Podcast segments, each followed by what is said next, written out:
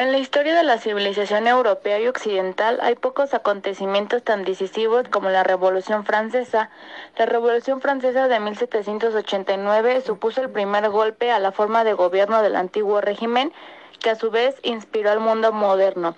Los antecedentes de la Revolución Francesa fue un proceso social y político. Desarrolló en Francia desde 1789 hasta 1799. Principalmente el resultado es la abolición de la monarquía absoluta. Declaró declaró la república y eliminó económicos del antiguo régimen. Aunque la organización política francesa varía de una república a otro, y 75 años de monarquía después de la Primera República. La Revolución Francesa fue el producto de muchos factores internos, externidades muy importantes durante la presentación. En general, estos eventos se deben a países en aspectos económicos, sociales y culturales. Por lo tanto, la gente generalmente se opone a las reglas, favorable a los intereses económicos y sociales de grupos privilegiados como las comillas. la mayoría de la población es insatisfecho con la pobreza, con la pobreza y la obligación tributaria. Durante los reinados de Luis, diferentes ministros intentaron no lograr reformar con éxito el sistema tributario y convertirlo en un sistema más justo y unificado. Después de que estos ministros estudiaran la situación en detalle financiero, determinan que esto es insostenible y realizan reformas importantes. Propusieron la ley tributaria y derechos unificados en uso de la sierra. En este sentido, el rey les pidió que renunciaran por, por precisiones, renunciar y probar otros. La reforma propuesta por el anterior ministro, pero encontró fuerte oposición de nuevo. Ah, los ricos llevaron a la retirada de préstamos a corto plazo. Estos préstamos proporcionaron oxígeno y vida. En ese momento esto en realidad resultó en quiebra del Estado. Contexto. La Revolución Francesa fue un conflicto social y político con diversos periodos de violencia, que convulsionó Francia y por extensión de sus ampliaciones a otras naciones de Europa que enfrentaban a partidos opositores del sistema conocido como antiguo régimen. La revolución había creado a un Estado completamente nuevo. De una monarquía absolutista se había pasado a una república. Ya no había súbditos, sino ciudadanos. La sociedad antes capitaneaba por aristocracia y clero, tenía ahora en la burguesía su motor principal. Tan irreconocible estaba la nación y tan original era como modo en que se había organizado que hubo de remotarse a la Roma clásica para dar nombre a sus nuevas instrucciones, Senado, Consulado, Tribunal y Prefectura. Desarrollo. Mucho antes de que estallara la revolución en París con la toma de la Bastilla, la ola revolucionaria ya se había disparado en los campos. El campesinado pobre y hambriento le cobraba a la nobleza y al clero, de la manera más sangrienta, sus abusos por años de opresión y crueldad. Las muchedumbres ingresaban a las casas de los señores feudales y quemaban los títulos sobre servidumbres y propiedades de tierras, matando a los nobles que se atravesaban. Muchos castillos y palacios fueron saqueados y quemados. Igualmente, sucedió con templos y monasterios. Mientras los campos estaban poseídos de terror, en París la agitación era inmensa, la burguesía parisina, temerosa de que la muchedumbre aprovechara el derrumbamiento del antiguo sistema de gobierno y recurriera a la acción directa, como estaba sucediendo en las aldeas. Se apresuró a establecer un gobierno provisional local y organizó una misilia popular, denominada oficialmente Guardia Nacional, cuyo mando se le entregó al marqués de Lafayette. Marcha de Versalles. Las dificultades económicas que vive París, mal abastecido y en el que suben los precios y crece el paro, unidas al malestar que genera que Luis XVI se abstenga de sancionar las decisiones de la Asamblea Nacional, provocan un descontento popular.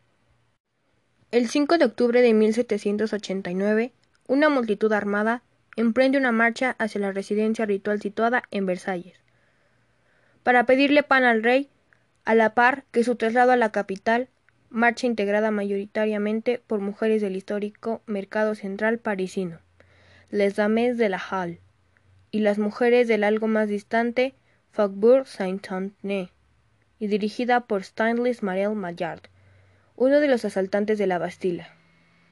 Alrededor de siete mil mujeres se plantaron ese día bajo el sonido de las campanas de varios distritos en el Hotel de Villet, sede de la Comuna de París, exigiendo a los concejales de la ciudad pan y armas. Tras un combate con la guardia del palacio, obligó a Luis XVI a trasladarse junto con su familia al centro de París. La familia real fue hecha prisionera en la torre del temple del Palacio de las Tullerías, quedando bajo el poder del pueblo y de la Asamblea, el rey fue suspendido de sus funciones, designando un ejecutivo provisional, liderazgo por George Jacques Danton. La Asamblea Nacional Constituyente, 1789-1791.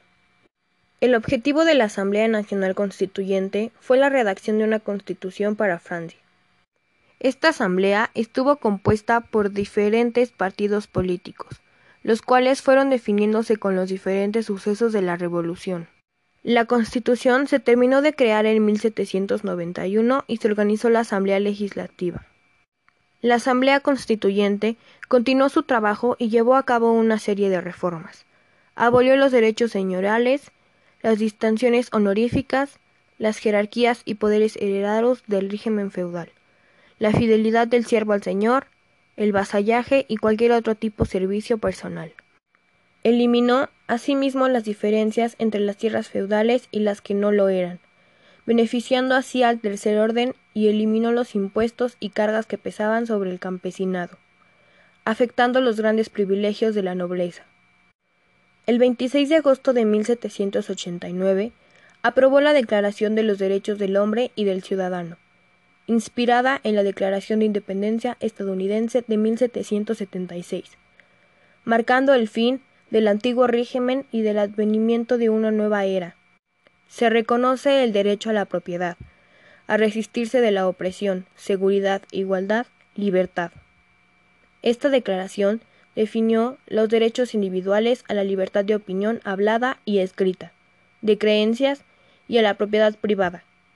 Reconoció la igualdad de todos los ciudadanos, denominación que reemplazó desde entonces a la de súbditos y proclamó que los gobernantes eran representantes de la voluntad popular y que ésta era la verdadera soberana de la nación. Con esta declaración no habría nobles y plebeyos, sino ciudadanos franceses. Esta declaración fue un manifiesto para las clases medias que controlaban la Asamblea y para todos los liberales europeos del siglo siguiente. Todas estas medidas eran novedosas. La nueva organización del Estado, la Constitución y la igualdad de las personas eran ideas que se venían gestando desde la Ilustración. La Declaración de los Derechos del Hombre y del Ciudadano fue redactada principalmente por el clérigo revolucionario Emmanuel Joseph Sayes y el marqués de Lafayette.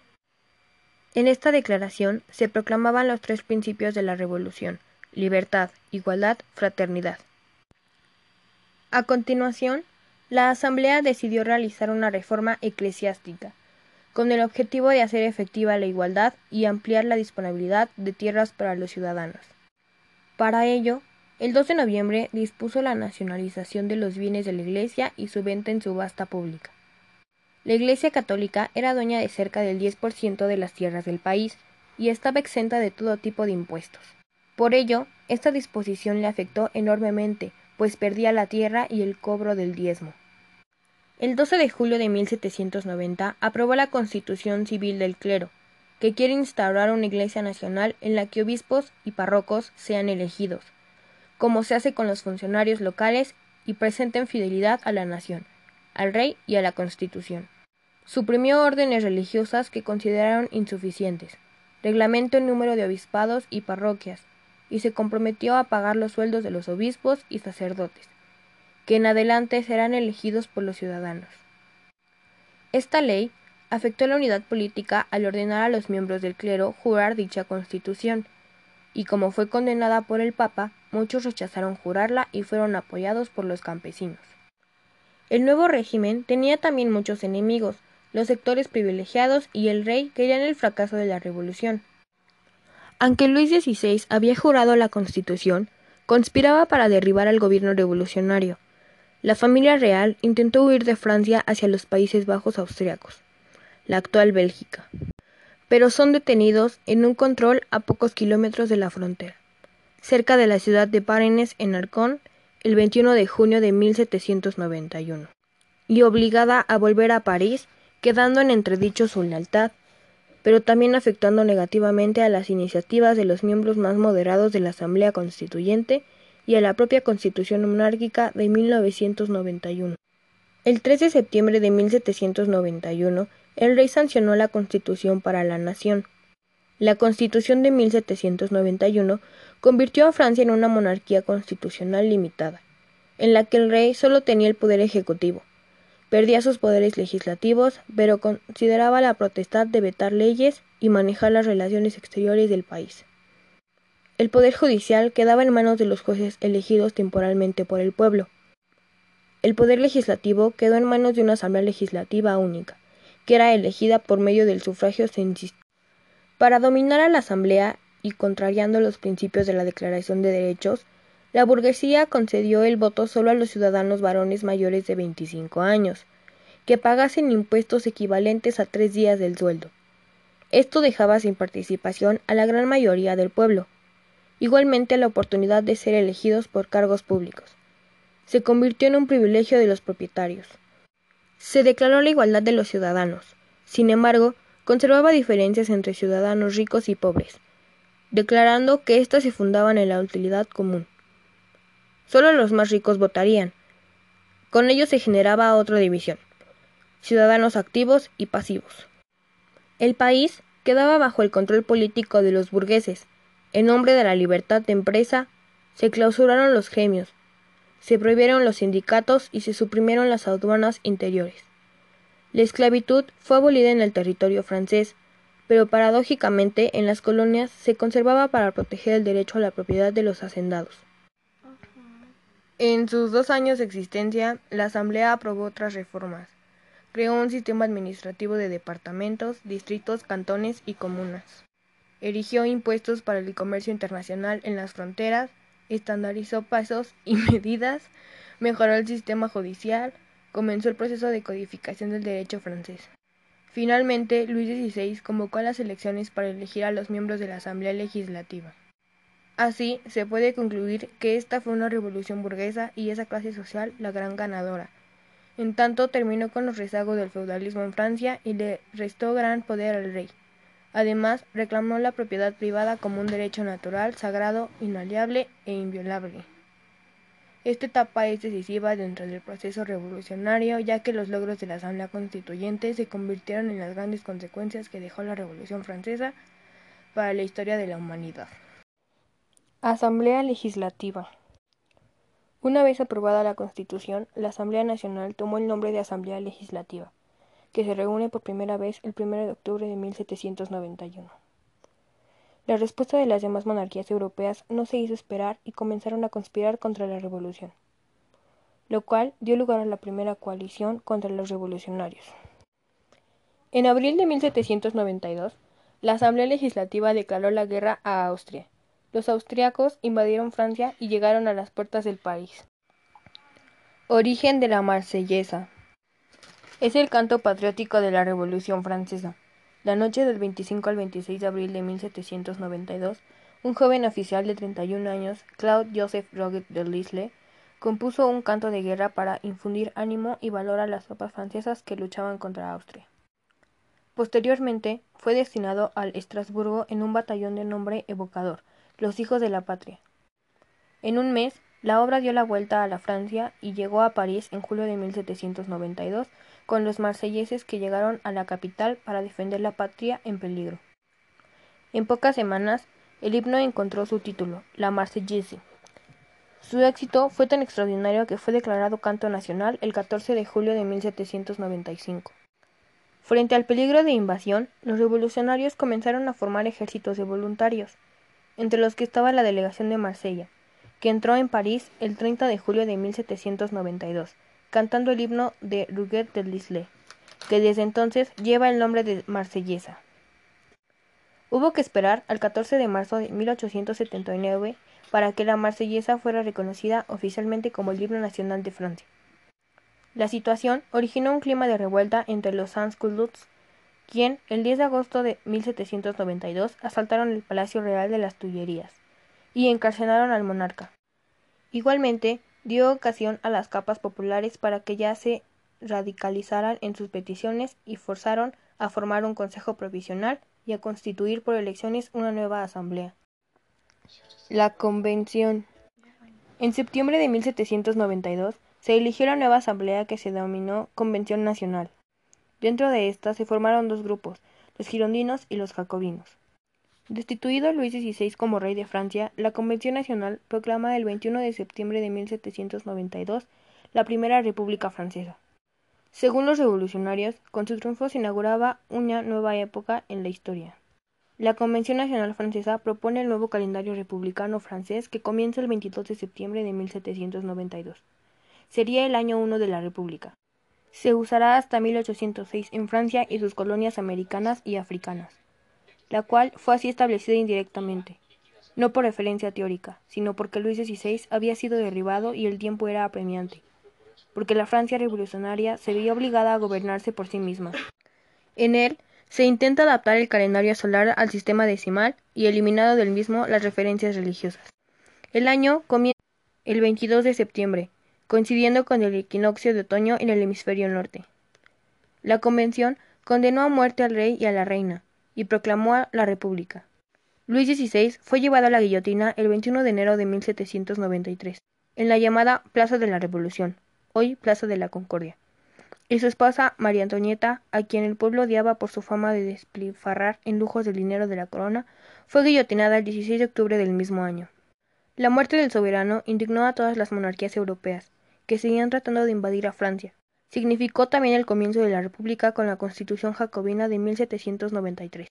Los girondinos, llamados así por prevenir de una región del sur de Francia denominada Gironda, en su mayoría eran miembros intelectuales de la rica burguesía del mundo de los negocios de los puertos costeros. Tenían una visión federalista del Estado y creían que lo mejor para Francia era una monarquía constitucional, por lo que no estaban de acuerdo con la ejecución de Luis XVI. Ella condujo a que los denominaran como moderados dentro del proceso revolucionario. Fueron liderados en su momento por Jacques-Pierre Brissot. Los jacobinos, miembros de un grupo político llamado Club de los Jacobinos, cuya sede se encontraba en París. Representaban a la burguesía media y a los sans-culottes, clases populares, artesanos y campesinos. Eran republicanos y defensores de la soberanía popular. Su visión de la indivisibilidad de la nación los llevaba a propugnar un Estado fuertemente centralizado. Querían que todos los ciudadanos, sin importar la clase social, tuviesen el derecho al voto. Adoptaron las ideas ilustradas de Jean-Jacques Rousseau sobre la democracia, por ello, quisieron acabar de forma radical con cualquier vestigio del antiguo régimen, pensando en la formación de una nueva Francia. Su máximo representante fue Maximiliano Robespierre. Entre 1792 y 1794, Francia se vio envuelta en guerras internas y externas, y los jacobinos adquirieron gran poder, a tal punto que en junio de 1793 instauraron la República Jacobina.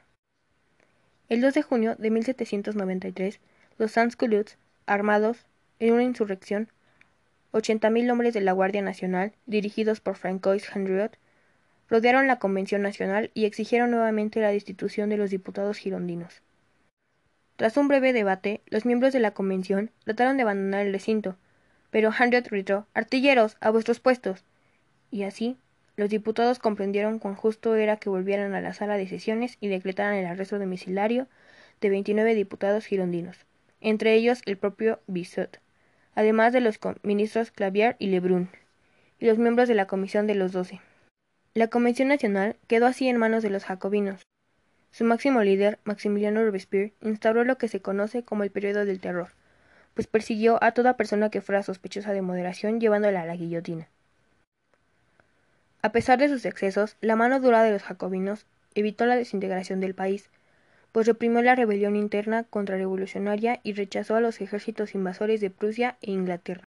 Los girondinos, llamados así por prevenir de una región del sur de Francia denominada Gironda, En su mayoría eran miembros intelectuales de la rica burguesía del mundo de los negocios de los puertos costeros.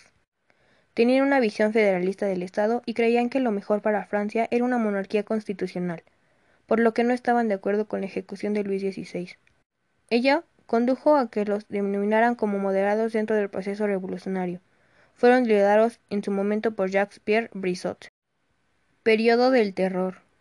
Los jacobinos gobernaron desde junio de 1793 hasta julio de 1794, imponiendo el reino del terror o gran terror.